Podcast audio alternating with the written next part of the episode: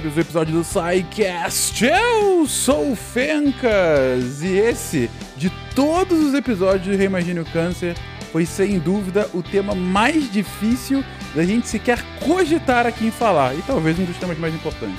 Gravando diretamente de Palmeira dos Índios, aqui é Daniel Almeida e nem sempre é uma questão de prevenir ou remediar. Às vezes é só uma questão de promover o conforto. E aí, gente, aqui é Gabriel falando de Salvador, Bahia. E médicos quando que sanat, saepe lenit et semper solatium est curar às vezes, aliviar outras e cuidar sempre. Ai, Gabriel, pode parar. Oh, sabia que, que chique. Pô, pegou a minha frase aí, não. eu tava, por isso eu tava aqui cantando a bola. Eu fiz, ai, tomara que o Fencas me chame primeiro, tomara que o Fencas me chame primeiro, tomara que Fencas... Desculpa. É. Foi, foi alfabético, Yara. Você agora, inclusive.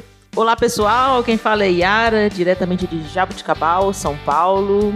E roubaram a minha frase, mas, uh, segundo Hipócrates, quanto à medicina, tal como eu a concebo, penso que o seu objetivo em termos gerais é o de afastar o sofrimento do doente e diminuir a violência das suas doenças, abstendo-se de tratar os pacientes graves para os quais a medicina nem sempre dispõe de recursos.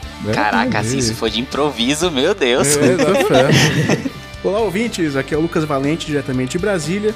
E enquanto a vida, há cuidado. Você está ouvindo Reimagine o Câncer, um podcast com apoio da Norvartes.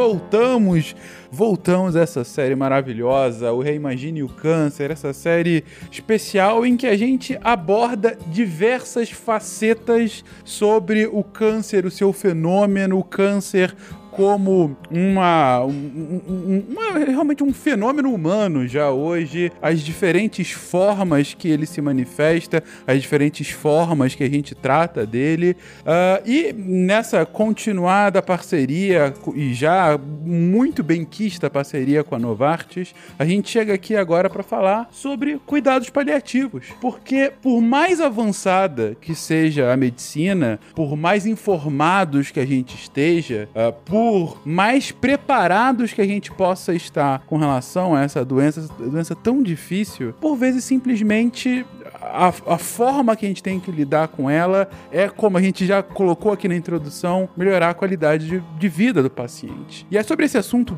bem difícil, mas ao mesmo tempo super importante, que a gente vai falar aqui hoje. Vamos falar sobre cuidados paliativos. Gente, desde quando que a gente fala sobre isso? Digo, é, é, qual é o momento em que a gente institucionaliza uma conversa para falar, ok, gente, tem vezes que a gente tem que uh, é abdicar do tratamento ou uh, mudar o foco para que de fato pense mais na qualidade de vida daquele momento do que num tratamento de longo prazo? Afinal, como que a gente pode definir e como, como que a gente começou a conversar sobre cuidados paliativos? Bom, Fencas, a gente pode, assim, falar sobre qualidade de vida do paciente, é, sobre conforto. Isso, até como a Yara trouxe na, na, na introdução, é uma coisa que sempre se discute na medicina, mas muito no campo das ideias. É, isso muito por conta da, do avanço tecnológico mesmo. Na medicina é, era um caráter meio que 880. As pessoas ou elas morriam da doença em pouco tempo, a, as doenças se arrastavam por pouquíssimo tempo, a expectativa de vida era baixa ou a pessoa era curada. Então não existia uma perspectiva de ficar com a doença durante muito tempo é, ou viver com é, sequelas ou coisas assim intratáveis durante muito tempo. Então os cuidados paliativos eles começam a serem discutidos meio que com um, um desequilíbrio é, da medicina mesmo, no sentido de, de, de expectativa de vida e de cura. Então a gente tem três fenômenos que a gente pode é, ver assim no século XX que mudaram muito a perspectiva de sobrevida e de, de cura da medicina. Que é o envelhecimento da população, e aqui no envelhecimento da população a gente tem, por conta de medidas de saneamento básico, vacinação, tudo isso faz a população ficar mais velha e com a idade, a gente já discutiu várias vezes, é natural, é natural, natural não é bem uma palavra, mas é esperado que aumentem a chance de desenvolver condições como o próprio câncer. Então câncer está muito relacionado com a idade. Então, pessoas mais velhas, populações mais velhas, vão ter mais pessoas com câncer na nossa, na nossa na nossa sociedade. Além disso, é, desenvolvimento médico que antes que doenças que eram fatais, como por exemplo a tuberculose, infecções de maneira geral, o próprio câncer, eles não são mais fatais. A gente consegue fazer um tratamento que pode levar à cura ou pode levar a um estado de equilíbrio estático, que essa doença não avance mais, porém a pessoa continue com ela o tempo todo. Por exemplo, é, a AIDS, que a gente não tem ainda, ainda a cura, mas a gente consegue fazer com que as pessoas convivam com a doença em um grau de quase normalidade. E outras coisas são as doenças que antes eram fatais em condições crônicas. Elas não são curadas, mas são transformadas em condições crônicas. Aqui a gente tem o derrame, que é o AVC, o infarto, o infarto agudo do miocárdio, que o tratamento até 40 anos atrás era repouso em casa, então era basicamente infartou, ah, respira fundo, descansa, tá bom? Só faz isso. E a pessoa morria em 3 meses com insuficiência cardíaca. Hoje a gente tem cateterismo, angioplastia, é, revascularização, então essas pessoas conseguem conviver com a doença com muito mais tempo.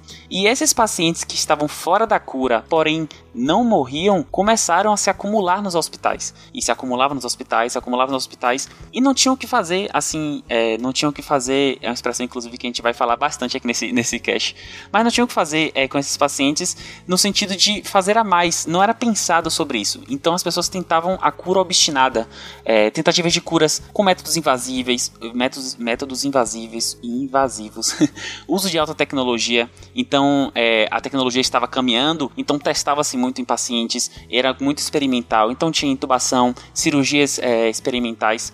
E essas abordagens que ou não resolviam nada ou eram exageradas e desnecessárias sempre levavam ao sofrimento, sempre levavam à incapacidade, sempre levavam a um estresse muito grande e não resolvia o problema.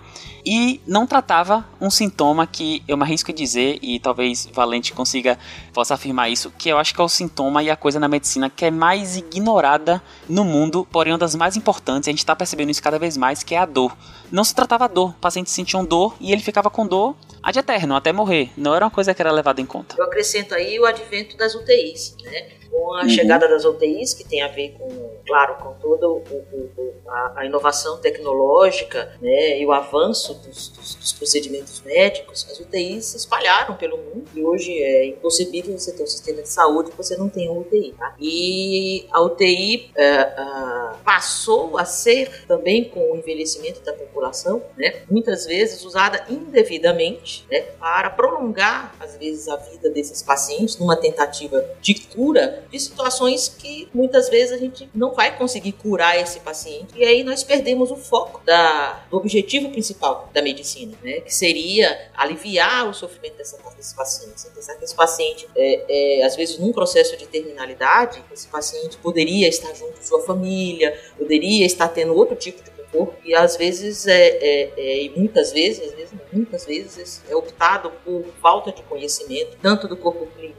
né, do médico, como às vezes da própria família, colocar esse paciente no UTI em que ele fica alheio, isolado, sem o contato da família, ele vai ser sedado, ele vai ser entubado, às vezes só prolongando um sofrimento, tá? sem dar a devida atenção às reais necessidades desse paciente. E às vezes não é necessariamente, né, ver adiante, um cuidado físico no sentido de um ventilador ou uma droga vasoativa, mas cuidado com a presença dos familiares, alívio da dor, né? criar uma independência desse paciente que possa viver bem ou conviver bem ou o melhor possível a sua condição. É, isso que o Gabriel falou, isso é bem verdade, cara. Tinha uma época, houve uma época que a gente em que a dor fazia parte do quadro, né?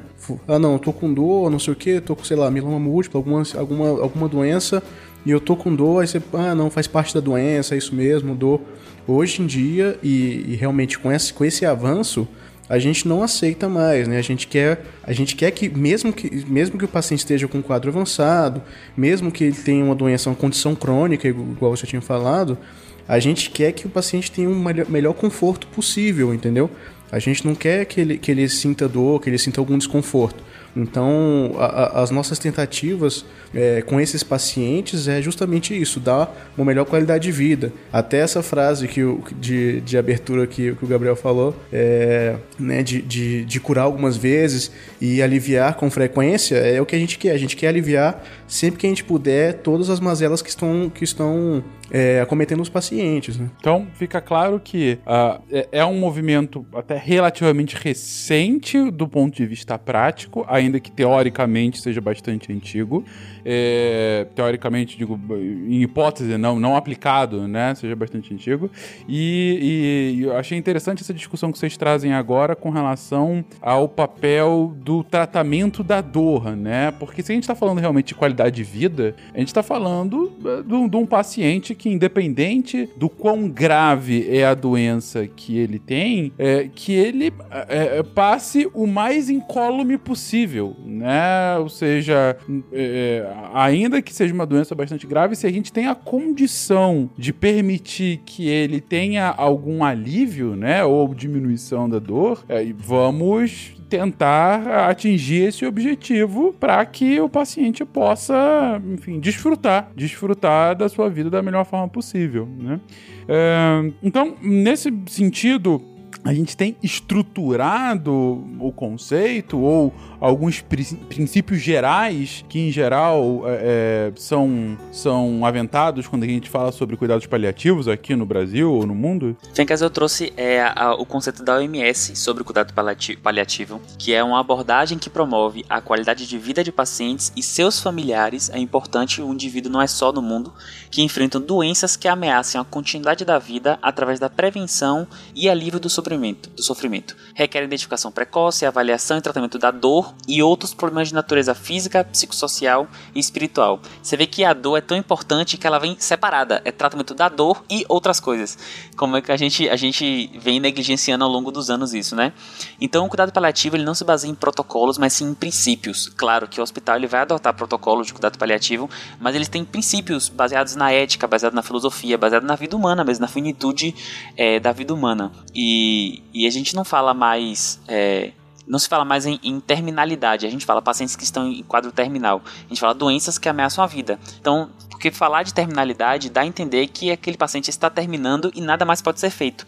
E se tem uma frase que paliativista odeia ouvir é, é vai para paliação, não tem mais o que fazer. Pelo contrário, na paliação tem muito o que se fazer. O negócio é que esse fazer não necessariamente é uma intervenção, é um ato agressivo, é uma coisa que vai prolongar artificialmente a vida, que é o que a gente infelizmente é treinado. Aqui eu, eu posso falar por mim, mas aqui a gente tem gerações diferentes que fizeram medicina e a gente é pautado no intervencionismo, na, no nosso no hospitalocentrismo, intervencionismo, de tentar impactar, de tentar curar. A gente, quando a gente não cura, a gente se sente falhando com o paciente. E não necessariamente é isso. A gente tem uma, a limitação é, da tecnologia, né? Sim, entendo o ponto.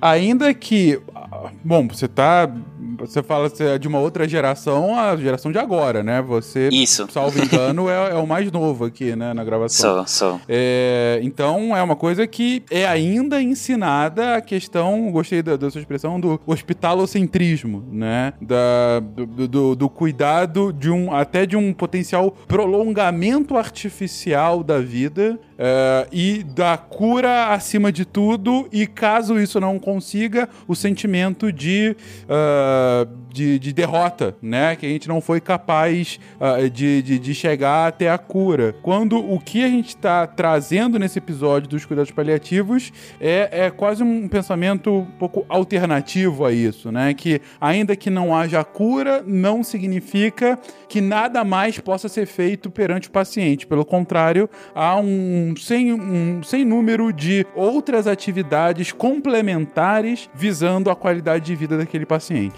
Isso. Inclusive, Fincas, é, é importante é, salientar que o cuidados paliativos ele não é anticiência ou alguma coisa baseada em alguma abordagem muito doida. Não, não. Ele é baseado em ciência, inclusive eu vou trazer mais na frente artigos que falam sobre cuidados paliativos.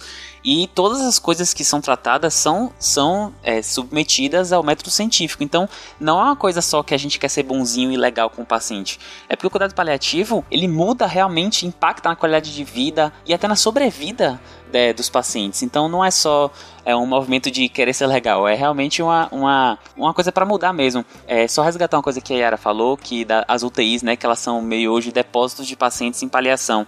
E aí quando você vai ver é, a, a indicação de terapia intensiva, o paciente que é de prioridade 1, o conceito dele é um paciente que tem uma condição aguda que existe possibilidade de reversão e cura. Então você manda ele para cuidados intensivos, para que ele tenha cuidados intensivos, é, seja vigiado o tempo todo e possa melhorar e sair.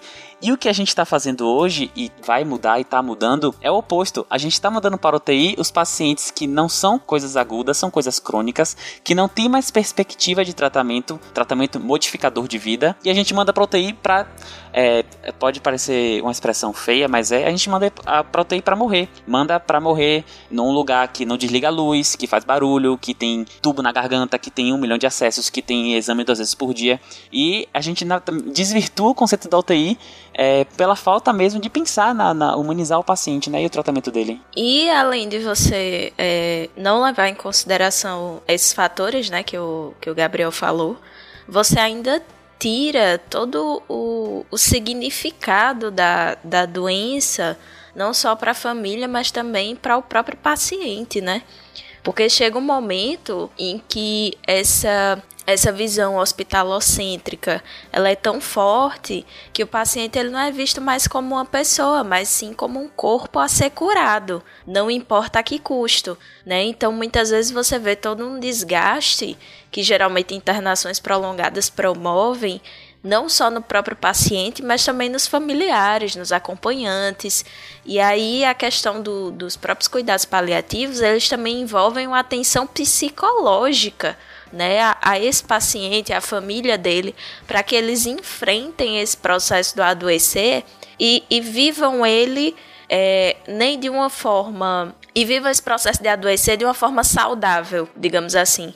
Parece contraditório falar em viver o adoecimento saudável, mas quando a gente fala de, de, de viver o adoecimento de uma forma saudável, isso significa você nem tirar por completo o sofrimento de modo que essa pessoa esteja totalmente anestesiada para a realidade e ao mesmo tempo evitar que ela sofra demais. Então é, é essa busca desse equilíbrio também no âmbito psicológico e que a gente sabe que essas duas coisas andam em conjunto, né? Essa intervenção do ponto de vista físico e essa intervenção do ponto de vista mental são duas coisas indissociáveis. Ou seja, o que você está trazendo agora, Dani, é a partir do momento que você tem essa visão que a gente está fazendo essa crítica aqui somente da cura acima de qualquer coisa, é, há quase um processo de desvirtualização do, do, do paciente, uh, de despersonificação dele, né? Então ele começa a ser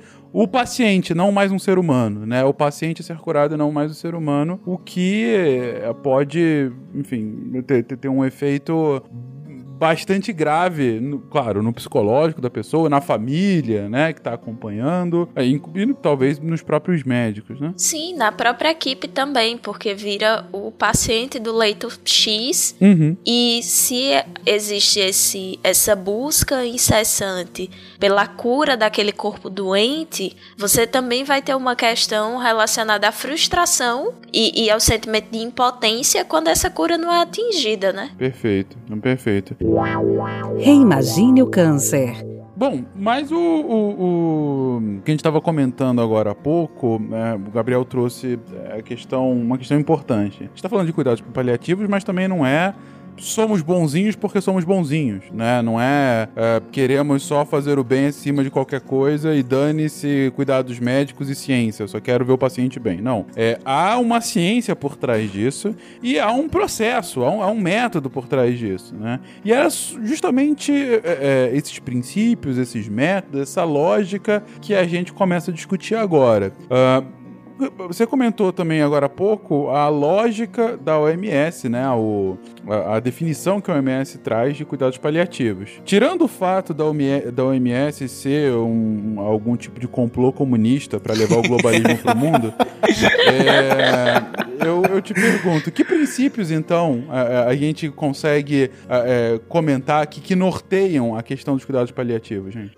A gente, a gente consegue é, a, a OMS ela traz esse, esse, conceito de cuidados paliativos, foi feito em 2002, e junto com esse conceito ela traz também princípios que vão nortear a prática do, do da paliação. Então, promover o alívio da dor e outros sintomas desagradáveis. É, uma coisa que é importante é afirmar a vida e a morte e considerar a morte como um processo normal da vida, que é uma coisa que aí impacta em diversos ambientes sociais, religiosos, religiosos, morais, filosóficos, mas é entender esse processo de vida e de morte como algo natural, algo que acontece na vida é, o tópico 3, que eu acho que é o mais importante para a gente entender paliação e o que vai nortear tudo, é que é não acelerar nem adiar a morte. Os cuidados paliativos eles não vêm para matar ninguém mais cedo, é, nem para adiar de maneira artificial a, a, vida das pessoas. Ele vem, e é um conceito que a gente vai trazer, que é a morte no tempo certo, que é a ortotanásia é, integrar os, os, aspectos psicológicos e espirituais no cuidado do paciente, ofereça um suporte que dê ao paciente, e a Yara falou lá no início, viver tão ativamente quanto possível até o momento da sua morte.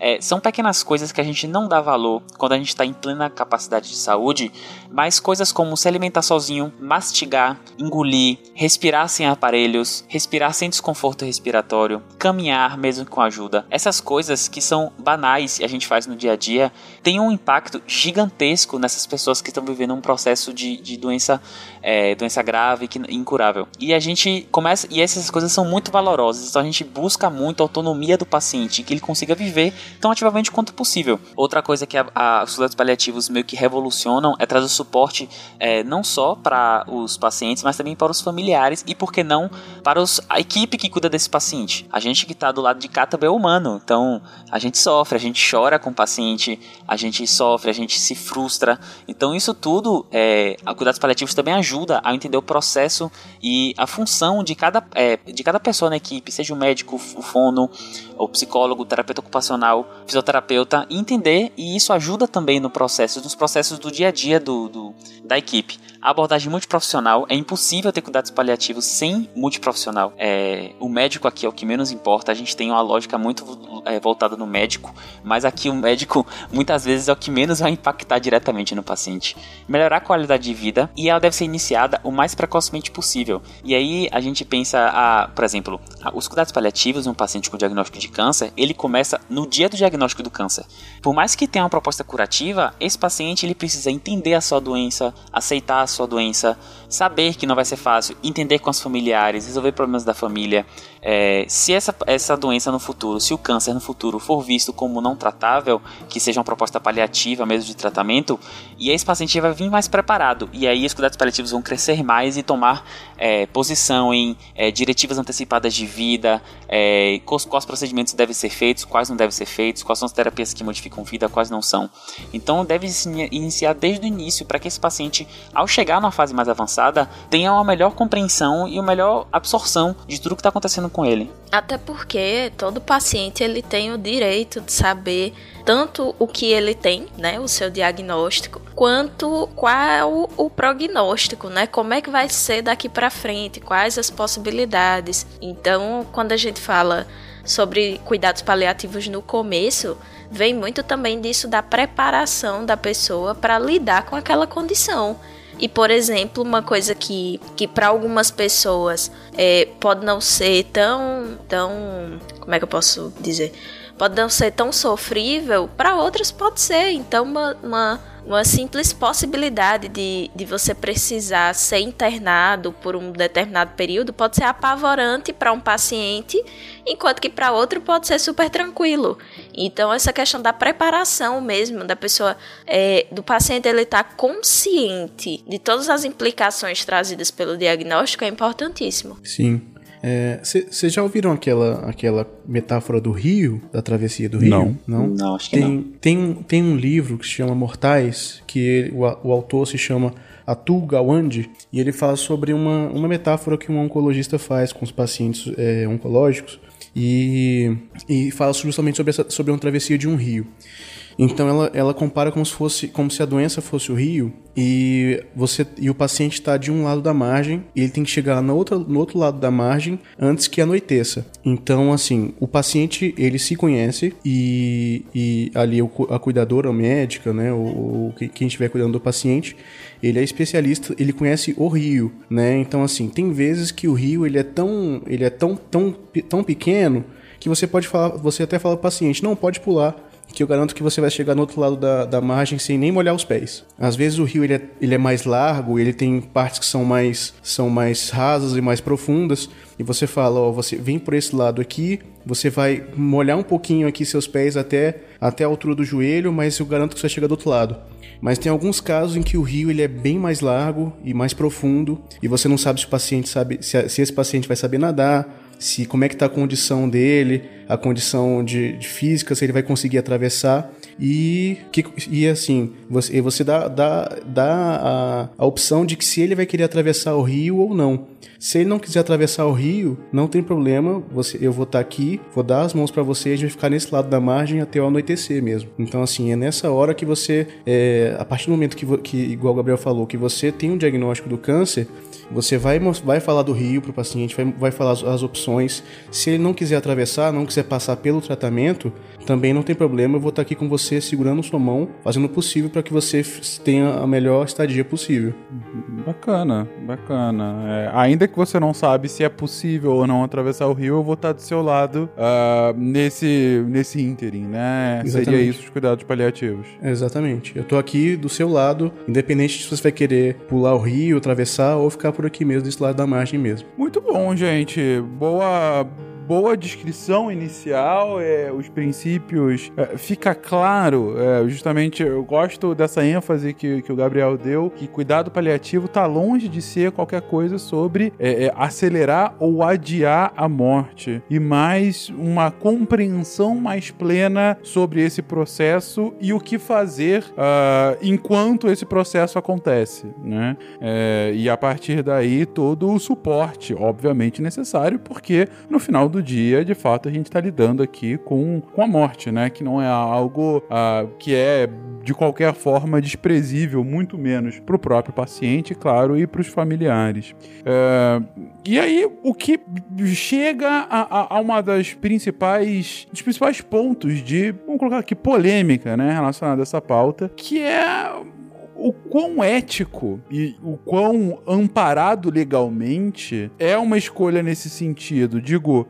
é, a gente tá gravando isso no meio da maior pandemia que espero vamos viver nessa geração. Eu espero não viver nada próximo disso enquanto a gente estiver vivo. É, sem dúvida é a maior pandemia do, do último século, né? É, faz 100 anos que não tem algo desse tamanho. E um dos pontos recorrentes que a gente ouve nessa pandemia é justamente o trabalho fantástico que vocês, médicos, estão fazendo é, para salvar, acima de tudo, a vida dos pacientes, a vida uh, daqueles que são infectados e que vão parar no hospital. É, então, ao mesmo tempo que a gente está sob a égide desse trabalho incansável que vocês têm agora, pelo menos nesses últimos seis meses, com essa pandemia e, claro, com todo o resto, aqui a gente está falando sobre um processo grande de aceitação, sem dúvida, mas no final do dia, uh, que pode entrar inclusive em potenciais encruzilhadas entre vou preferir um tratamento invasivo, potencialmente doloroso, mas com chance de prolongar a minha vida, ou vou optar por um caminho de menos dor, de mais qualidade de vida, mas que não tenha mesma, uh, o mesmo foco na cura, e sim uh, em como eu estou na cura da enfermidade em si. No caso do câncer, que é o tópico aqui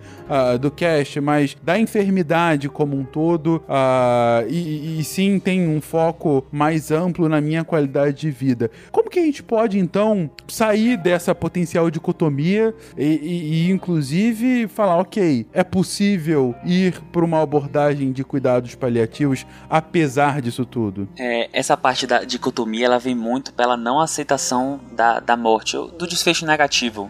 A gente inclusive fala muito desfecho negativo como eufemismo para a morte na medicina. Uhum. E aí é, eu gosto sempre de trazer uma parte da arte que é o, o Caronte, que é o barqueiro de Hades, né, que leva as, as almas pro pro, pro mundo dos mortos. E eu queria que o, o, o ouvinte que tivesse um computador jogasse, fizesse a experiência de jogar Caronte Art no Google e veja sempre como ele é retratado. É, eu coloquei aqui uma na pauta que é uma travessia de Alexander Litovchenko, quem quiser procurar. Mas sempre que vocês acham essas imagens do Caronte, você vê ele levando as almas e existe uma bacia de pessoas clamando, é, sejam alguns que estejam desesperados, sejam alguns tentando puxar as pessoas de volta do barco da morte, sendo que é uma coisa que é impossível de acontecer. As, a, a, morte ela é um processo irreversível. A, o, a, a, morte acontece, a finitude da vida ela chega.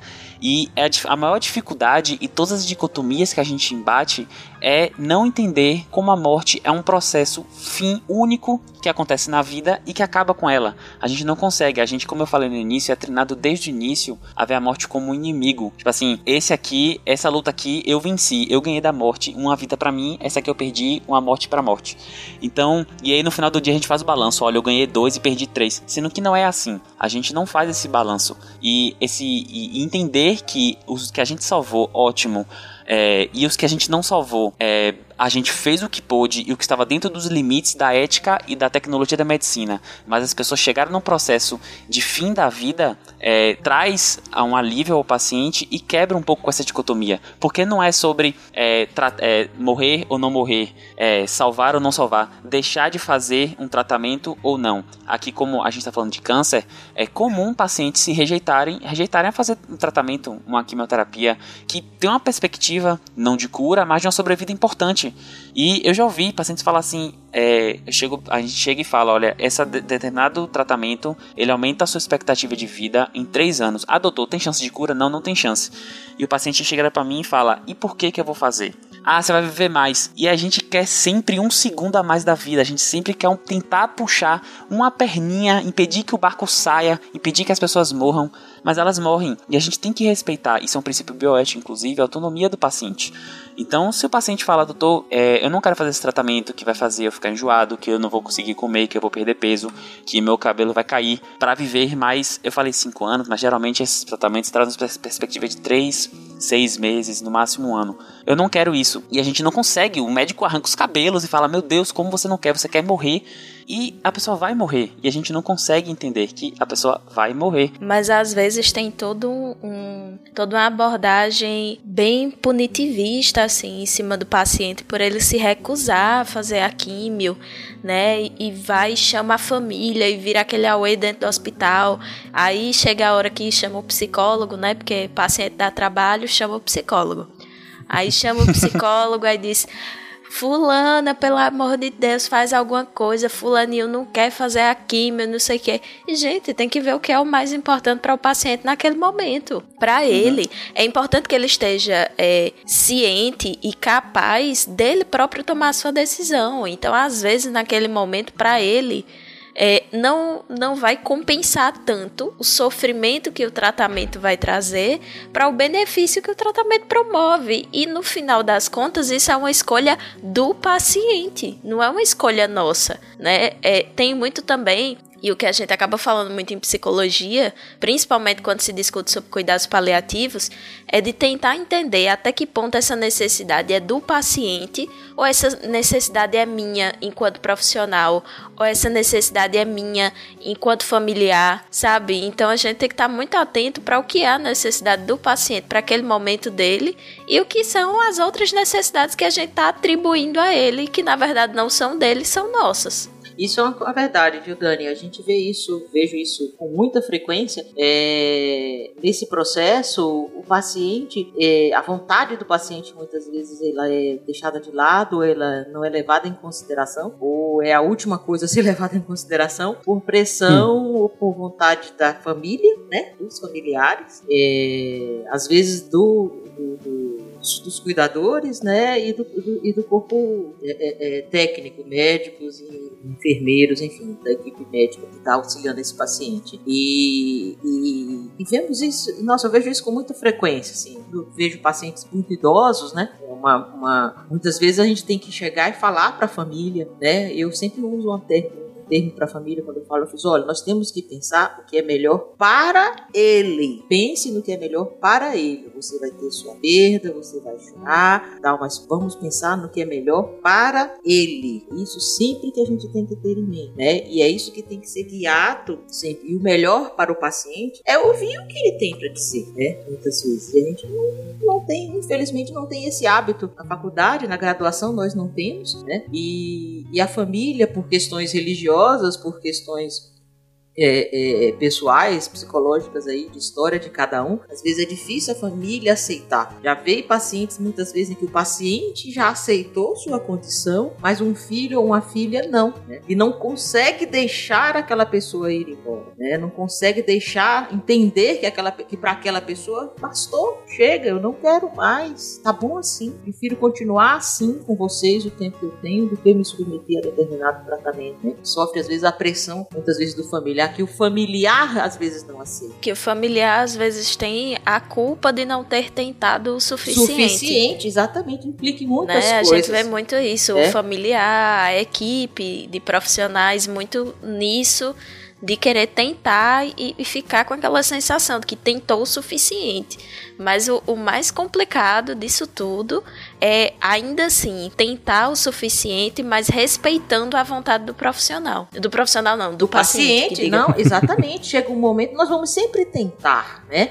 Acho que sempre vamos tentar. Agora é entender esse limite, esse ponto, né? De onde, onde você começa a fazer mais mal do que bem. E é nessa Cara. hora que o, que o paciente precisa ser, ser, ser ouvido, né? É, é, vejo também essa incapacidade, essa falta de treino dos próprios médicos. Nós estávamos conversando pouco antes de conversar a pauta, né? Que começamos um programa de cuidados paliativos no hospital aqui da cidade. E antes de começar, fizemos tudo, começamos a fazer o programa e tal. Gente chegou à conclusão que assim, a gente precisava primeiro falar sobre isso para os médicos, para os médicos do corpo clínico, né? Porque muitos não sabiam, ou se sabiam, eles tinham uma ideia errônea, errada do que tinham. E, e muitos pacientes, muitas vezes, que, que, é, é, desciam para a unidade de tratamento intensivo, né? Você faz, mas meu Deus, esse paciente está aqui porque quando você vai conversar com a família, às vezes a família fez, não, doutor, eu não quero que entube ele, não, né? Eu não quero que faça nada, não, já sofreu demais. Meu Deus, mas esse médico não conversou com essa família? Uhum. Ou seja, viu, só- viu apenas a condição desse paciente. Ah, não, é uma insuficiência respiratória e tal. Não tem que descer para UTI entubar. Né? Como o Gabriel falou, às vezes a gente vê apenas uma parte de todo o quadro, né? Você não vê o quadro todo. E aí você que às vezes tem que ter essa, essa, essa, essa dar essa proximidade, conversa, ter essa conversa com a família. E às vezes você não é a pessoa mais indicada, porque foi você que acompanhou esse paciente. De fato, teria que ser uma pessoa treinada para isso, ou uma equipe, o que nós estamos tentando fazer aqui é justamente montar uma equipe própria para isso, para já iniciar a abordagem né, desses pacientes desde a internação e tal. Enfim, é uma condição realmente complicada, porque envolve família, envolve as pessoas realmente que não têm esse conhecimento e o próprio corpo técnico que às vezes não conhecimento. Mas estamos melhorando, nós estamos melhorando bem. Cara, pior que é, é isso mesmo, assim. é, eu fico. Não sei nem se eu entro nisso, que eu fico muito indignado quando, quando o pessoal não quer é, respeitar realmente o, o- a, a, a vontade do paciente, né? A família. Às vezes chega, chega o caso até de tipo assim: chega um paciente pra mim, aí tá lá, tá lá o, o diagnóstico de câncer. Aí vem a filha e fala assim, doutor, ele não sabe que ele tem câncer. Aí eu fico, meu Deus, como assim? Ele que é o cara que tinha direito de saber tudo, Nossa. cara. De- eu- não, eu fico maluco. Eu, eu tenho, eu, Eu tenho, eu fico com febre quando alguém me fala um trem desse. É, eu também Fala fico assim, cara, não é possível que, tipo assim, ele que tem direito de saber e não te contar pra você, entendeu? Exato. Porque é É, direito do exatamente. paciente. É. Entendeu? Exatamente Tudo ao contrário. é, o paciente que, tipo assim, se ele quiser, ele, ele sabe o diagnóstico e não conta pra ninguém. E não todo mundo sabe e ele não fica sabendo, entendeu?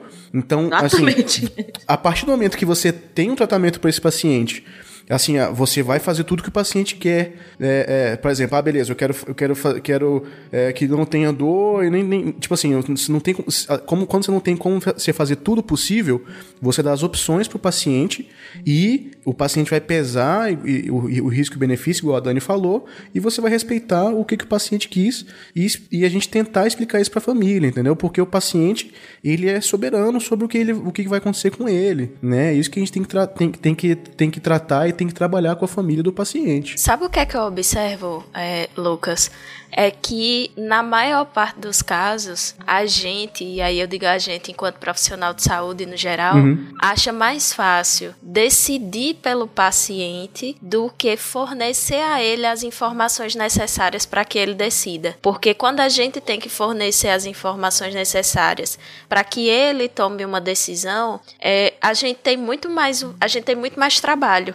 Porque a gente Perfeito. precisa sair daquela posição de profissional de saúde, detentor de todo saber, e colocar ali é, as possibilidades. A gente vai se, a gente vai, vai se defrontar com perguntas é, sobre a efetividade ou não daquele tratamento, sobre o grau que aquilo vai ser efetivo. E aí, muitas vezes, as nossas certezas também, enquanto profissionais, vão ser confrontadas. E isso é um momento extremamente desconfortável para qualquer profissional.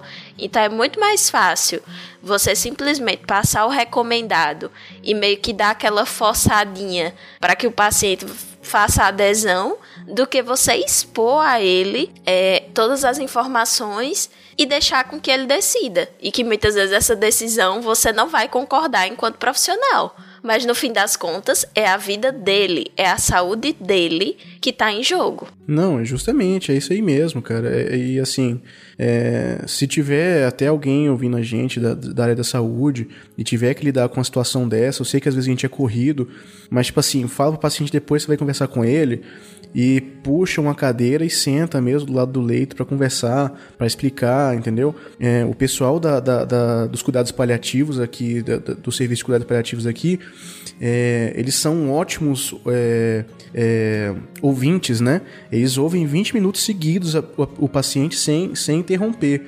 A média que a gente tem de, de, de interrupção de um paciente, de um médico, né, especialmente de pronto-socorro e tal, mas assim, de forma geral, são 13 segundos. O paciente começa a falar, em 13 segundos você interrompe fazendo alguma pergunta para direcionar a sua anamnese.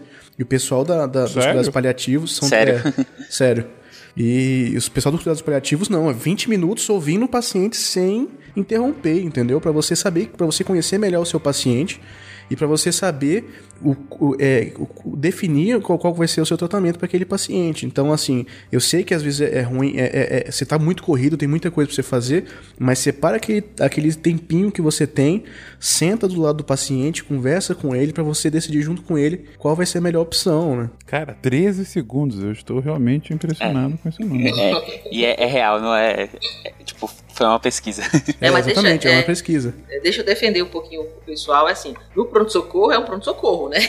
Não, sim, lógico, não, com certeza. Sim. Né? Com certeza, mas a gente já, já é acostumado a já fazer isso, né? Chega já fazer paciente, isso, exatamente. Ah, o né? que, que você tá sentindo? Ah, em 1913 eu, tinha, eu comecei a andar, aí você, não, mas tá, e agora? Tá, aí você já interrompe para você direcionar, né?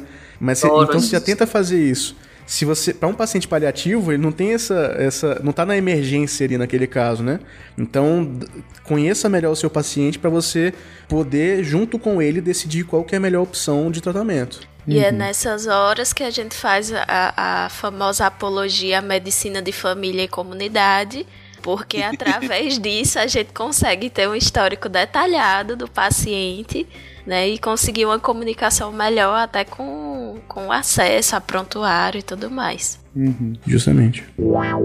Reimagine o câncer. Bom, vocês trazem aqui já um pouquinho da, da própria experiência prática que vocês é, é, observam né, e passam no dia a dia. É, que inclusive acabou sendo uma, uma consequência desse início da, da, discussão ética da coisa, né? É, sobre de fato como, como encarar de forma bastante objetiva, né? E superando esse potencial, uh, essa potencial dicotomia que foi o, como o Gabriel introduziu essa resposta inicialmente. É, mas do ponto de vista legal, gente. É, há algum tipo de, de, de problema é, potencial que isso pode causar ao médico, né? Que, que, vamos colocar aqui entre aspas, permite que isso venha a acontecer. Ele pode, de alguma forma, uh, ter algum, algum tipo de uh, perseguição, mas se não por parte da justiça, por parte de algum conselho ou coisa do gênero, ou não, ou é algo já aceito, já consolidado, enfim, com, com os devidos cuidados. Vem cá, nessa parte, sempre que aborda morte, né? morte de uma pessoa, tem que entrar a parte legal e a parte ética. Primeiro a parte ética, mas mais importante, o que vai definir é a parte legal. Uhum. E a gente divide o processo de morrer em três é, tipos, em três nomes, que na verdade são classificações, que é a ortotanásia, a eutanásia e a distanásia. Uhum. Provavelmente todo mundo já ouviu falar da eutanásia, Sim. que é um termo que a, às vezes aparece no jornal, porque em outros países é legal, já adiantando no Brasil, é ilegal a prática da eutanásia, ela é uma conduta infração ética e conduta ilegal pela legislação brasileira. Mas a eutanásia se você pegar o, o nome dela, o sufixo, ela significa boa morte. E ela foi empregada pela primeira vez no século XVII. É, é, pelo suposto criador, o filósofo Francis Bacon. E na, na, ideia, na, na prática, a eutanásia equivale à ação de destinada a abreviar a vida de pessoas em estado grave de sofrimento, grave de sofrimento proveniente de doença incurável e sem perspectiva de, melhor, de melhora, estando o paciente condenado à morte progressiva.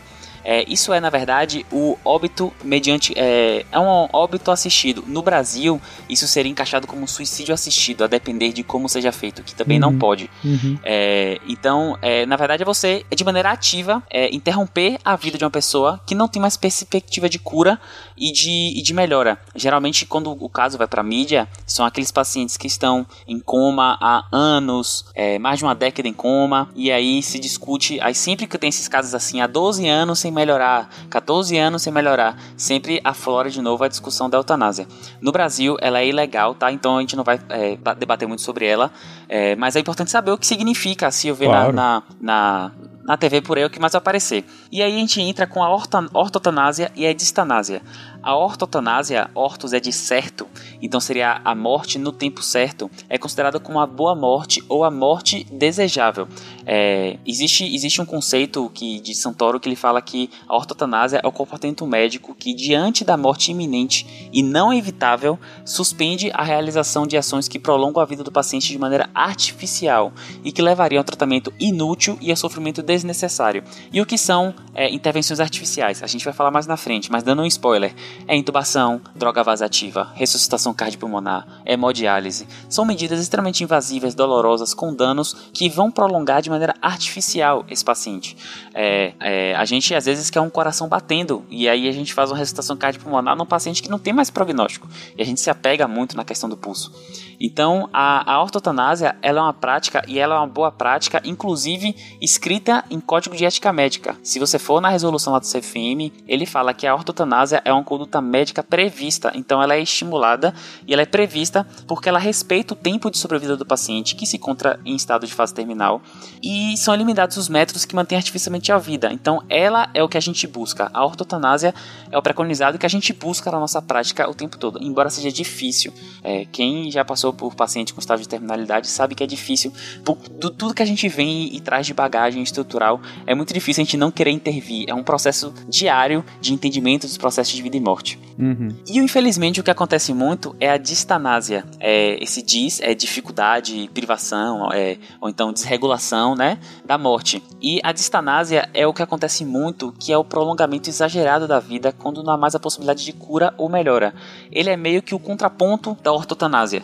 Então, é o paciente que você é, ressuscitou, parou oito vezes, você ressuscitou, fez a ressuscitação cardiopulmonar oito vezes, ele está entubado, ele, aí ele precisa, ele faz um edema, você coloca na diálise e não sei o que, sendo que é um processo natural da morte, você só está intervindo porque existe essa, esse, esse, essa meio que a dificuldade em ficar, em não fazer um ato. A gente, como o Dani falou, ah, pelo menos eu tentei, nossa, vou dormir tranquilo, pelo menos eu tentei, pelo menos eu intervi, pelo menos eu fiz isso. Isso não necessariamente é, é uma coisa boa. Então a distanásia, ele é a vista como um tratamento fútil e sem benefício para o paciente terminal. Uhum. Então são os três tipos de classificação e a gente quer buscar a ortotanásia. Perfeito. Então, a ortotanásia é aquela dado a morte, a, morte iminente, enfim, eu não prolongo ela de forma desnecessária, então é, eu não faço procedimentos que são é, de alguma forma invasivos e, e, por muitas vezes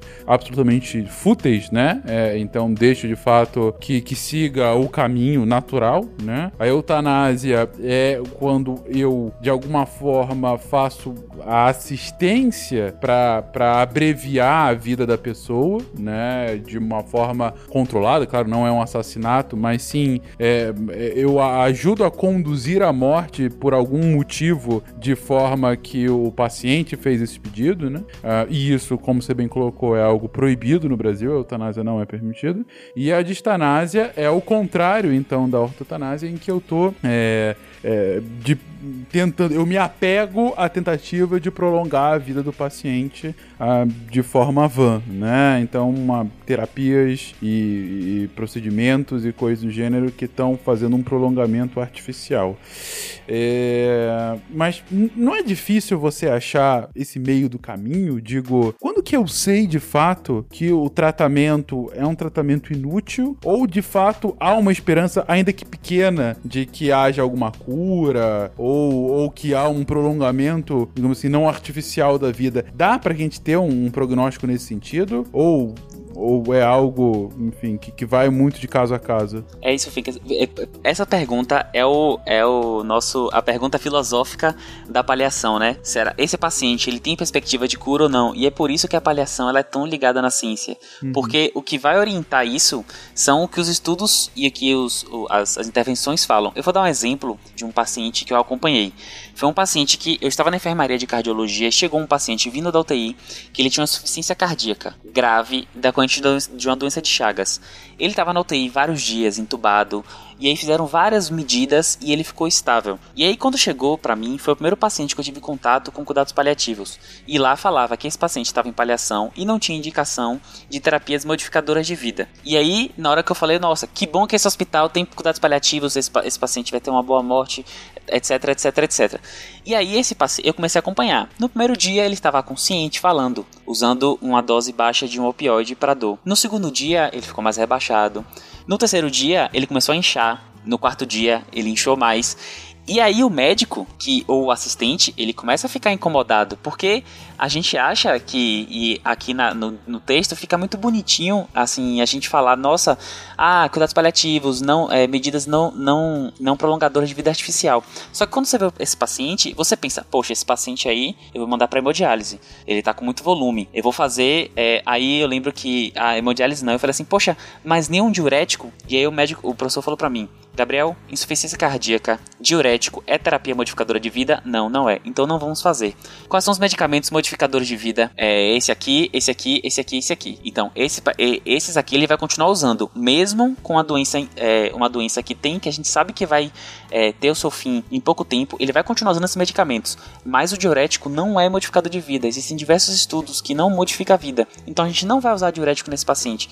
E isso é um incômodo, me gerou um incômodo, um, um desespero é, interno muito grande, porque eu falava, meu Deus, eu tô vendo o paciente morrer na minha frente e não fazer nada. E aí vem exatamente o ponto do cuidados paliativos. Então esse paciente, ele morreu, é, ele não morreu em casa, ele morreu na enfermaria, mas ele morreu com a esposa do lado, ele se despediu de todos os filhos, ele não estava entubado, ele não teve desconforto respiratório e ele morreu na, ele morreu né, na enfermaria. E a gente sabia que ele ia morrer porque a gente sabe que naquele nível de fração de injeção, para aquele coração, para aqueles tipos de alterações elétricas, ele não, não tinha tinha, não tinha prognóstico. E aí entra ah, os conhecimentos científicos, técnicos aplicados em cuidados paliativos. E aí eu fiquei pensando comigo, se eu mando esse paciente para hemodiálise, eu consigo retirar esse líquido dele, talvez ele não faça uma congestão pulmonar por causa de líquido? Poxa, talvez, mas aí eu tenho que fazer hemodiálise, eu tenho que furar o paciente, eu tenho que deixar ele imóvel numa, numa cadeira, aumenta a chance de riscos. Será que esse paciente faz uma congestão? Ah, vou entubar poxa, eu garanti mais um dia de vida, talvez, dois dias de vida, talvez, com a máquina soprando é, ar no, no, peito dele. Mas ele teria que ir pra UTI. E realmente é difícil, Fincas, não é fácil. A pergunta que você fez não é fácil. E alguns pacientes são mais fáceis de a gente entender. É, os pacientes de câncer, por exemplo, são mais. É, a, a, linha às vezes é mais clara pra gente, porque a gente, por exemplo, em casos metastáticos, daquele tipo de câncer, a gente sabe como funciona a evolução. Para outras condições clínicas é um pouco mais difícil, de fato. Uhum. Mas para o câncer, é, as linhas são mais delimitadas. É difícil, não é fácil não. Mas é, identificar isso é justamente a, o que faz o. É, é, justamente o treinamento, inclusive, existe residência em cuidados paliativos, é o que faz a, a residência, o treinamento do paliativista, identificar os pacientes que têm uma doença incurável, progressiva, que vai findar em morte, e uma doença que pode ser reversível. Uhum. É, não é fácil, não. É, eu falo isso aqui, eu falo muito, eu defendo cuidados paliativos, mas quando você está na sua frente é bem difícil de identificar. Nossa, é muito punk. Hum, entendi, entendi. E é, imagino o, o, quão complexo é. Uh, e assim, por mais que a gente tá, esteja tentando, claro, trazer o assunto uh, e até naturalizar um pouco a discussão, eu entendo absolutamente o porquê dessa. dessa é, de, de, do quase tabu do tema, né? Para muitas, para uma discussão acadêmica, menos acadêmica, uma discussão mais prática, né? Você colocou aí no início, Gabriel, que ah, ainda temos essa, essa lógica muito hospitalicêntrica, né? De, uhum. é, mas assim, ao mesmo tempo eu consigo entender o porquê, de fato. É, é, é tanto de um ponto de vista mais institucional, né? Uh, quanto de um ponto de vista pessoal do, do médico. É, é, justamente ante esse, esse dilema que você passou na prática, né? Uh, de, uhum. será que fiz mesmo tudo que eu preciso? Porque no final do dia é a vida da pessoa, né? É, Isso. Mas, mas enfim, ainda assim é, é uma discussão a ser feita, né? E, e como você está trazendo aí, o objetivo sempre sempre é tentar, baseado em premissas científicas, entender o que de fato é, é tende a ser um tratamento realmente efetivo para melhoria, cura a, a, ou prolongamento natural da vida do paciente, ou é apenas uma, uma, um alongamento artificial sem qualquer chance uh, de, de cura ou melhoria, e pelo contrário, diminuição do bem-estar dele, né? Achar esse ponto ótimo baseado em evidência científica é, é então o, o grau do, do, dos cuidados paliativos, né? Isso. E também fica, como o Dani falou, a, a, a responsabilidade da decisão é compartilhada com o paciente. Sim. A gente fala que a gente é, instrui, fornece autonomia ao paciente para você compartilhar decisões com ele. Tem uma colega minha que ela fala: Eu quero morrer na UTI, entubada, eu quero que me ressuscite mil vezes. Ela fala, eu quero que faça tudo possível. É mesmo? Aí eu falo para ela que. É, ela fala, eu quero tudo. Meu filho, dedos e tubos em todos os orifícios, que é uma expressão clássica na medicina. faça tudo comigo. Ela fala isso. E aí a questão é: é, ela tem o direito de buscar essa cura obstinada para ela, se isso vai fazer bem para ela, entendeu? Depois de toda a uhum. discussão, toda coisa. A, o cuidados paliativos, ele não impede, assim, assim, não, não, não vou lhe, não vou lhe entubar, não vou lhe fazer hemodiálise. Você quer fazer hemodiálise para você sentir? Não, não vou fazer. O cuidados paliativos é a perspectiva de trazer a, a se o paciente, se for desejo do paciente, discutido e sem indicação de não fazer. Então não é que são, não são coisas excludentes, sabe? Uhum. As intervenções podem ser feitas ainda, uhum. de acordo com a discussão com o paciente, registrado em prontuário, com consentimento, é, mas a gente pode fazer o oposto também, de, de, de fazer as intervenções. Uhum, uhum. Não, perfeito. É legal você estar tá trazendo isso. É, e aí, assim, eu tô aqui falando com, com quatro médicos, né? É, então eu sou aqui o único sem nenhuma formação, então eu tô dando uma de paciente. Fecas, você tá Oi. falando só com três. Ah, uma, três médicos e uma psicóloga. Então eu considero como, como médica Quatro também. profissionais. Tá falando, com, tá falando com três médicos e um ser humano. Ainda bem que não fui eu que disse isso. É. Tô falando Tem um anestesista também médicos. aqui. Não, então, eu tô falando exatamente. Dois então, médicos, um anestesista e um ser humano. Sacanagem. Nem do de paliativo vocês me deixam em paz, hein? Pois é, pois é. Eu, eu, eu, eu tô aqui tentando evitar o bullying com os amiguinhos, cara, mas é. tudo bem, vamos lá. Estou falando aqui com quatro pessoas da área de saúde. É, então, aqui hum, tem uma função mais realmente como paciente, até por grande desconhecimento pessoal da área, né? Uh, e aí, só para, assim, instigar um pouquinho mais o tema, é, e aí também vai muito para você essa, Dani, porque foi você quem trouxe essa questão da, da, do, do, do, da conversa com o paciente, né? Porque é, eu entendo e acho isso maravilhoso, de fato é uma decisão compartilhada. Mas no final do dia, o paciente ou mesmo a família dele, ele obviamente não tem o mesmo nível de informação que vocês sobre a situação. Ele tem o um nível de informação do que ele tá sofrendo, de como ele tá passando, da dor ou não e tal. Mas ele tá longe de ter, com salvas raras exceções, salvo essa sua amiga que quer ter todos os orifícios tomados. É, ela não, não tem a condição, não tem a, o nível de informação para uma decisão acertada, né? E essa é outra coisa que a gente fala da ciência, né? A ciência funciona quando você tem o máximo de informação possível. E nesse caso, ele tem um, limite que é o próprio conhecimento dele sobre o tema. Então, ainda que seja uma decisão compartilhada, assim, vocês é, concordam comigo, ou e se discordarem, por favor, é só falar, vocês concordam comigo que é desproporcional esse compartilhamento, né? Porque eu digo, claro que é a vida do cara e ele tem aqui, mas ele não tem o mesmo nível de conhecimento de vocês na hora para fazer uma decisão absolutamente racional. Até porque ele tá num estado em que é, muitas vezes o racional pode passar longe, né? Por isso a importância da equipe profissional, né? Primeiro porque isso nunca vai ser uma decisão racional. Exatamente. Não tem como você pedir para uma pessoa que tá sentindo dor para que ela seja racional, né? Isso é uhum. impossível. Uhum.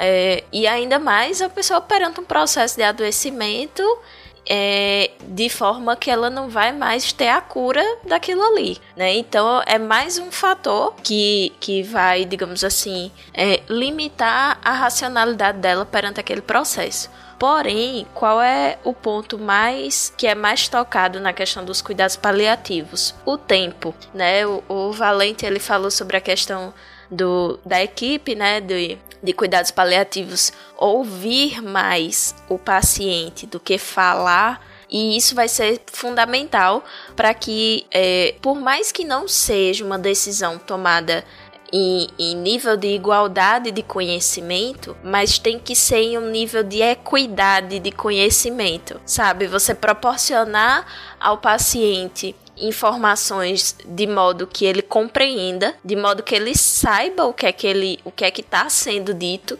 de modo que as dúvidas dele possam ser sanadas e de modo que ele possa ter tempo para decidir. Lógico que a gente está falando de um cenário ideal, né? Quando a gente fala sobre o paciente ter esse tempo de decisão, é, esse tempo livre, digamos assim, né, para decidir, para pensar, para conversar com seus familiares, para conversar muitas vezes com o próprio psicólogo. E o que a gente vê, pelo menos na psicologia, é que os pacientes eles chegam desorientados. Eles não sabem direito o que é que eles têm e quais são as possibilidades a partir dali. Então, muitas das vezes o psicólogo e até mesmo o assistente social, ele vai ser um canal de comunicação entre o paciente e o médico ou a equipe médica de forma geral, para que essa informação ela se torne um pouco mais acessível, né? Mas eu concordo com você quando você diz que essa não é uma decisão compartilhada a nível de igualdade. E ela nem tem como ser, né? Uhum. Até pelos próprios modificadores aqui, né? A gente tem os modificadores de, de, os modificadores acadêmicos, os modificadores vivenciais, a gente tem modificadores relacionados é, à própria história de vida, né, de cada um dos envolvidos mas essa decisão ela precisa ser o mais equânime possível. Uhum. É, é, a gente, o que acontece? É, é, igual, igual a Dani falou mesmo, é, é um processo, né, de adoecimento. Então a gente tem que ter, é, eu, eu, eu, não sei, Gabriel, a sua, a sua faculdade é PBL? Não, né, não. Não? O, a, por, por, exemplo, a, a, minha faculdade ela tinha, um, ela tinha um, um método diferente de aprendizado, que a gente tinha um eixo que chamava habilidades e atitudes. E a gente tem, nos habilidades e atitudes, uma, uma matéria que chama comunicação. Na comunicação, é uma coisa que a gente. É, é onde a gente, a gente tem que passar para o paciente é, você pega aquele emaranhado de, de, de, de, coisas que você conhece, de coisas que você estuda, outra das coisas que você acabou de, de, de, aprender mesmo, você pegar os estudos e você vai passar um pente fino de tal forma que você consiga transpassar para o paciente um conhecimento de forma que ele entenda, entendeu? Não é uma, é uma coisa muito difícil, não é uma coisa fácil, não é uma coisa que é, que é, é tranquila de se fazer, você exige e demanda de você uma, um tempo e uma dedicação para você explicar para o paciente de tal forma que ele entenda, inclusive levando em consideração é, a, a, a, parte social do paciente, que tem paciente que tem um, que, que, que, que, que tem um nível de estudo. É, um nível de estudo bem baixo, né? Que não, não até alguns pacientes que nunca, que nunca nem foram para a escola. Então você tem que tentar é, mastigar de tal forma que ele vai entender que ele vai entender quais são as opções dos tratamentos, entendeu? Você com, junto com a equipe multiprofissional, você demonstrar para o paciente que o que você quer é o melhor para ele, entendeu? Para o paciente, para que a relação entre médico e paciente, entre médico entre paciente e equipe seja uma relação muito harmoniosa, para ele, para que ele, ele é porque assim muito paciente chega inclusive já achando que que, sei lá, a gente tá numa máfia é, farmacêutica e tal, que quer fazer as coisas pra, sei lá, ganhar dinheiro. Então, assim, você tem que OMS dar uns passos em relação, em- mais próximos ao paciente para que ele entenda o que você quer o melhor para ele, entendeu? Muitos pacientes chegam pra gente e, e fazem, falam assim.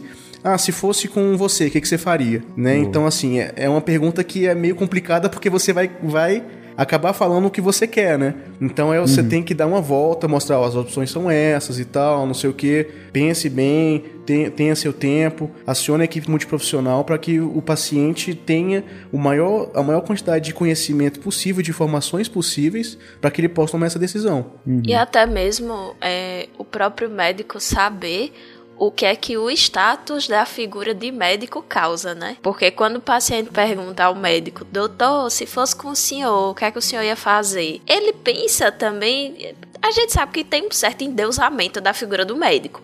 Então, se o doutor deixa escapulir o que é que faria para ele, então o paciente vai pensar o quê? Gente, eu não tenho é, tanta qualificação assim para decidir. Deixa que ele decida por mim. E nem sempre isso é o ideal. Né? Eu tava lembrando aqui de, de alguns casos que já foram debatidos na minha época de graduação, quando a gente tava falando sobre cuidados paliativos, de que enquanto tem pacientes que preferem delegar a função de decisão a outras pessoas, seja a equipe médica, seja familiares, existem pacientes que vão ser o completo oposto e que vão querer ter a total autonomia do seu processo de adoecer. Então, é muito também da própria equipe saber saber do, do efeito que ela tem sobre o paciente, né? Do que é que aquelas recomendações que ela tá dando vão causar no paciente. Uhum. Não, perfeito. É, Não, obrigado pela resposta, gente. Realmente era o que eu tava aqui imaginando e, enfim, mas... Mas é difícil, cara. Não, imagino, mas eu acho que o ponto principal que vocês trouxeram, tanto a Dani quanto você, Lucas, é a questão realmente da, da construção da confiança, né? Da, Sim. da construção da, de uma... é, ainda que seja uma relação na, naquele momento entre desiguais, de um ponto de vista, como a gente tá colocando aí, de um ponto de vista acadêmico e até de saúde, obviamente, né? É, é tentar equilibrar mais isso pra mostrar ao paciente que, enfim, você tá querendo o melhor pra ele, né? E quer pensar em conjunto ah, sobre isso com ele. Então, Exatamente. bacana, bem, bem, bem Decisão bacana. compartilhada. Exatamente. E aí eu não posso deixar também de comentar, Lucas, quando você falou que na sua na sua na faculdade você tinha uma, uma turma de comunicação que eu achei bem bacana. Imagino Sim. que seja algo bem complexo, mas bem podia ter uma eletiva também de caligrafia, né, cara? Porque é foda. Ah, Letra Menino, realmente, viu? Porque eu sofria pra ler os prontuários. Pronto, falei. em pleno século 2020 devia ter computador em tudo quanto é canto. Falei. Exatamente, falou mesmo. Olha, Fencas, eu vou falar uma coisa. A letra do médico, eu não tinha uma letra. Eu tinha uma letra legível. Aham. Certo? Com o passar isso, como a mais idosa, mais, a mais antiga aqui do grupo, né, é, eu tinha uma letra legível. Não estou falando, mas era uma letra perfeitamente legível. Com entrar na faculdade e com a profissão, e depois, você escreve tanto, né? Imagino. E é tantas vezes, e com tantos pacientes, e muitas vezes rápido. Enfim, eu fiz de emergência, fiz UTI, etc e tal. Né? E assim, a minha letra foi piorando ao longo do dia, do ano, Ô, tempo. Yara, mulher, eu sou psicóloga, eu também escrevo que só, mas nem É por isso, Mas, mas é, tá bom. Eu tentei. Nem por isso, amiga. Não tem como lhe defender aqui, não. Eu Você tentou, tentei. Yara. Você tentou, você Eu tentou. tentei. Mas hoje em dia, como o Gabriel falou, não há desculpa de ter computador. Tem Pronto. computador. Pronto. Exatamente. Boa, boa. Prontuário eletrônico. Exatamente, pô. Foi só isso. Escreve no computador, imprime e assina. É, Já, já tá ótimo. Isso vai ajudar a vida dos farmacêuticos depois quando for pedir o remédio. Reimagine o câncer.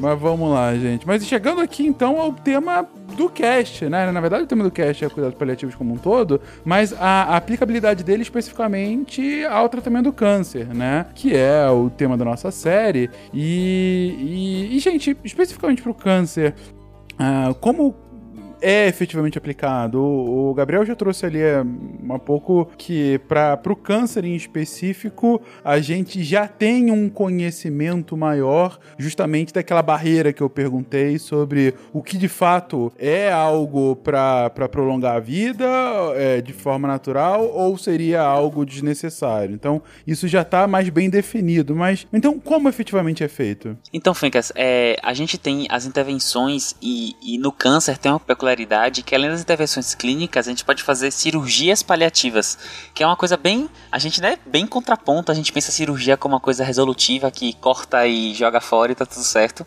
mas existe também cirurgia paliativa. Mas vamos começar pela clínica. Na intervenção clínica a gente tem primeiras medidas de retirada de terapêuticas não modificadoras que a gente falou, né? As drogas vasativas, hemodiálise, RCP, isso tudo definido com o paciente, com familiares, o paciente estiver inconsciente e registrado em prontuário. Então, além da parte de retirada, o paliativista também pode fazer intervenções clínicas no paciente. E essas intervenções são pensadas no bem-estar e na qualidade de vida. Quais são as coisas que mais afetam o paciente com câncer? A dispneia, que é a falta de ar, é um dos principais sintomas, então as taxas é, de dispneia variam de acordo com o, o, tipo de câncer, etc. Mas pode chegar entre 20 e pode chegar até 90% dos pacientes têm falta de ar. E é o que a gente falou, assim, a dor aguda, uma falta de ar aguda é uma coisa. Uma falta de ar crônica, uma dor crônica é muito incapacitante, mexe muito com a qualidade de vida. Então, para a dispneia, é, além do oxigênio suplementar, pode ser usado opioides, geralmente é morfina. Ela dá um conforto respiratório melhor para esse paciente. Uso de corticoides, é, balanço hídrico negativo, que quer fazer com que o paciente não acumule tanta água nele. A sedação paliativa em casos mais graves, mais avançados. Mas além disso, existem medidas medidas que são descritas inclusive em manuais de paliação, como por exemplo, abrir janelas, manter o paciente em lugares arejados, porque a sensação, a, a dispneia, a falta de ar, ela tem um componente fisiológico, mas também tem um componente somático.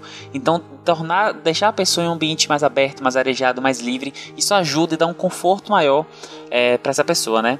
Além da dispneia, a dor, que a gente já falou, e a dor chega a ser 80% dos pacientes com câncer experimentam dor, e a dor do paciente com câncer, é, Valente pode falar melhor que eu, mas é, são pacientes que sentem dor forte e é uma dor específica, né, do, do, do o paciente que tem é, a dor do câncer, ele é um paciente bem peculiar na, na dor dele, são uhum. dores fortes, constantes, e nesses pacientes a gente pode lançar mão da terapia multimodal, analgesia multimodal e outras drogas é, sedativas, é, identificar qual a causa da dor para tentar tratar, é, apoio psicológico, né? Além do controle da dor, os, os, pacientes, os pacientes com câncer eles desenvolvem ansiedade, é um processo natural, né? Entender tudo isso, absorver tudo isso e podem é, desenvolver até depressão Inclusive, existe uma forte correlação entre dor e depressão. Então, esses pacientes podem usar ansiolíticos, antidepressivos, é, psicoterapia. Além desses, desses, desses três mais importantes, assim, os mais prevalentes, que é a falta de ar, a dor e a, ansio, a, ansiolítico, a ansiedade e depressão, existem também os outros sintomáticos, como, por exemplo, é, controle de vômitos, remédios para quem está é, constipado, não consegue fazer cocô, é, remédio para febre. São sintomáticos que dão uma melhor qualidade de vida. Então, existe uma gama de remédios que a gente pode usar é, para pacientes em cuidados paliativos, que não é só, ah, vamos deixar lá e vai morrer. Não é só isso. A gente pode intervir muito nesse paciente para melhorar a vida dele. Além das intervenções clínicas, a gente tem as intervenções cirúrgicas, que é a cirurgia paliativa. Essa cirurgia ela não tem proposta curativa. A gente sabe que muitos do, dos cânceres, cânceres eles são tratados com a ressecção total do, do tumor. Então, câncer de próstata, tira-se a próstata. Câncer de fígado, tira-se parte do fígado. Câncer de intestino, tira-se parte do intestino. Quando se é possível. Mas muitas vezes esse câncer ele já não tem uma proposta mais curativa. Geralmente isso acontece em processos de metástase, que não adianta mais você tirar o órgão inicial, porque o, o câncer já está espalhado. É, e aí, isso varia muito de câncer para câncer. Existem até cânceres que têm proposta cura, cânceres que têm proposta curativa mesmo com metástases, mas isso é um, é um, é um tipo muito específico. Mas, enfim, a cirurgia paliativa ela vem para aliviar sintomas que o câncer causa. Geralmente esses sintomas são obstruções. Então, alguns exemplos: um paciente que tem um, um, um câncer de próstata, que já tem metástase pulmonar óssea e que está obstruindo essa uretra. E foi o que eu falei lá no iníciozinho que tem coisas que a gente não dá valor, é, que são coisas do cotidiano e que começam a ficar muito importantes. Uma delas é urinar. Então, conseguir fazer xixi sem muito esforço é uma coisa que muda muito, impacta muito no, nos pacientes. Geralmente são pacientes idosos, né? E aí esses pacientes eles falam assim: Nossa, doutor, tô conseguindo fazer xixi. E aí o, muda o semblante da pessoa porque ele está conseguindo fazer xixi. E aí essa, essa cirurgia, ela não visa mais arrancar a próstata e curar. Então como é que ela é feita? Ela não é um corte invasiva, ela é feita através da uretra e ela é chama de ressecção transuretral. Você entra por, pela uretra e você raspa ao redor para retirar a próstata e com isso desobstruir a, a passagem do xixi. É, e aí a, e aí fazer esse paciente urinar. Nesses, nessas cirurgias, a ideia é retirar o mínimo possível para conseguir o máximo de efeito. Então a gente vai tentar causar menos impacto nesse paciente e mesmo assim ele ter uma melhora. Outro tipo de cirurgia obstrutiva pode ser as cirurgias intestinais, pacientes com obstruções intestinais, bridas, né, que é quando o intestino ele fica meio coladinho um no outro. Ele pode ser também abordado cirurgicamente para tirar essas partes e, enfim, e, e ter um, um, trânsito intestinal mais, mais normal. Às vezes conseguir até defecar. Outra coisa, fazer cocô é muito importante. Gente, as pessoas é, são coisa cotidiana e que tem muito impacto nesses, nesses pacientes. É, é assim, é, é, é uma situação que quando se vê de fora é até pitoresca, porque são horas e horas pessoas discutindo na sala como fazer o paciente fazer cocô. Para você ver o quanto impacta você ter um paciente que não consegue fazer coisas básicas, né?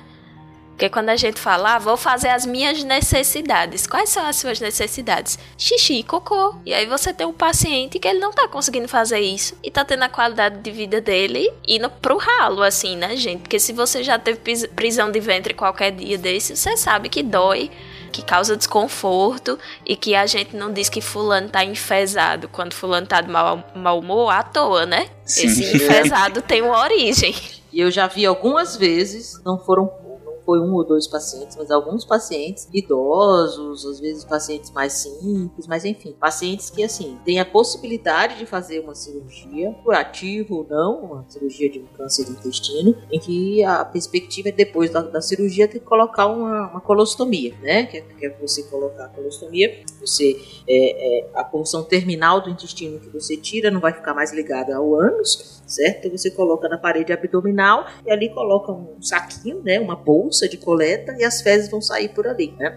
E você desobstrui o intestino do paciente, as fezes vão sair, mas só pelo fato dele não evacuar, ou seja, não fazer cocô, o paciente disse: Não, eu não quero isso. Uhum. Eu não vou fazer. Não vou fazer uma cirurgia para ficar com uma bolsa né, de fezes pendurada aqui, mesmo que às vezes já vi algumas vezes. Como é importante, como a Dani falou, é, é, é fazer as nossas necessidades básicas. São muito básicas mesmo, mais do que a gente pensa: xixi e cocô. Pois é, o paciente que tem a dor oncológica, ele é um paciente que ele, ele tem, ele realmente ele, ele tem um tipo de dor especial, né? Porque a gente tem vários tipos de dor, né? É, mas o paciente que tem as, as dores relacionadas ao câncer, a gente a, a gente começa a lançar mão de vários, vários adjuvantes é, analgésicos, né? Então a gente vai usar tanto os opioides, que são os mais fortes, quanto a gente vai começar a usar algumas outras medicações é, que vão auxiliar no, no, processo de dor crônica. Então, assim, nesses pacientes, a gente, às vezes, o que acontece? O, o, o, o, tipo de, de, de, analgésico mais forte que a gente tem é o opioide, né? O, o que, que vai a morfina, fentanil, codeína. E esses pacientes começam a desenvolver uma resistência às medicações, então eles precisam de doses cada vez maiores. E às vezes a gente tem que fazer até um rodízio das medicações que a gente está usando, pra, porque eles vão se acostumando a essas, essas medicações, né? Então, nesses pacientes, às, às, às vezes a gente lança mão de, de alguns bloqueios especiais também, entendeu? Às vezes a gente vai, vai na parte de dor, de tratamento de dor, às vezes na parte da anestesia, a gente pode até fazer mesmo um bloqueio na parte do nervo que está, que está ali doendo, entendeu? Vamos dizer que tem um nervo que vai inervar a parte que, tá o, que, que o, o tumor está crescendo e causa uma dor no paciente. Eu posso ir lá, guiado por um ultrassom, guiado por uma tomografia, e colocar uma agulhinha ali no nervo e fazer uma ablação ou fazer alguma, algum anestésico local que vá melhorar a, o quadro de dor desse paciente. Então, esses pacientes oncológicos assim, têm um tipo de dor bem especial e a gente tenta agir em várias frentes para que o paciente fique mais confortável possível diante dessa dor. Interessante o que tá, vocês estão colocando, gente. Que é, é, é, legal, inclusive, um pouco fora, uma noção um pouco diferente essa questão realmente da cirurgia, como você está trazendo, né?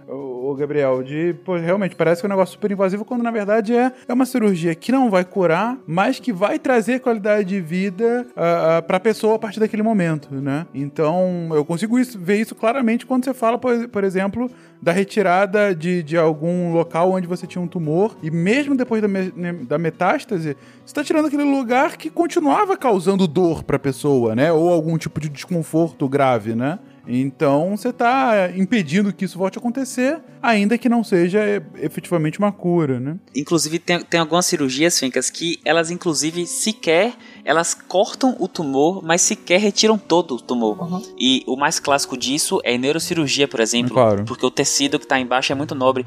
E a, a, eu vou entrar, eu vou abrir a, a cavidade craniana, o crânio da pessoa, uhum. e eu vou ressecar parte do tumor para aliviar sintomas, Sim. mas eu não vou tirar o tumor todo. E assim, é, as pessoas quando você para pra pensar, né? Poxa, você faz um procedimento tão invasivo para retirar, você nem tira o tumor todo. Mas é porque não tem proposta curativa. Sim. Então, tirar o tumor todo só corre o risco desse paciente ficar, é, perder fala, perder sim, sim, visão e tal.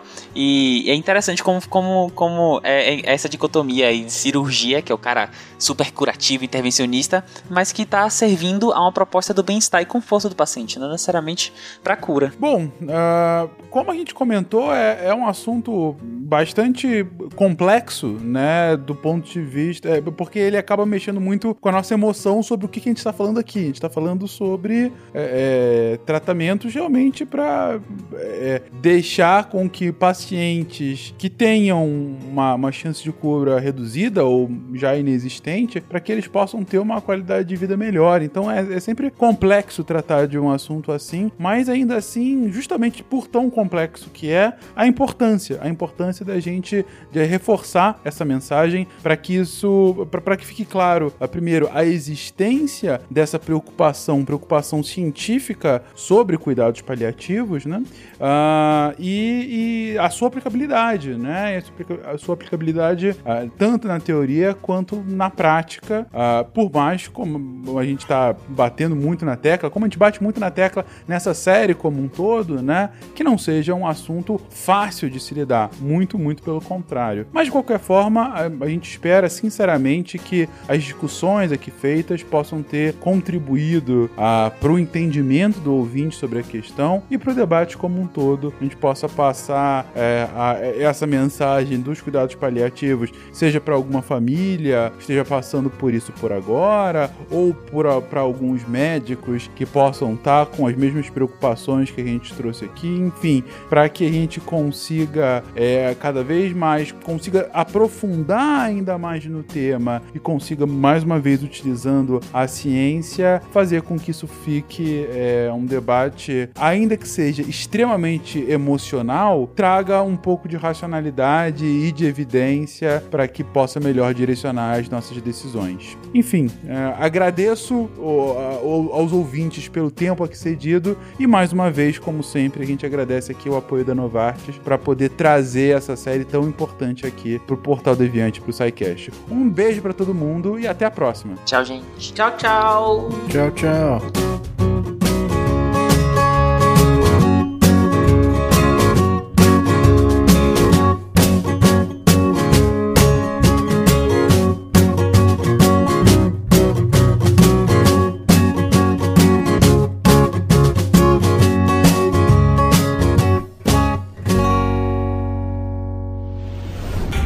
Este programa foi editado por Tapcast. Edições e produções de podcast.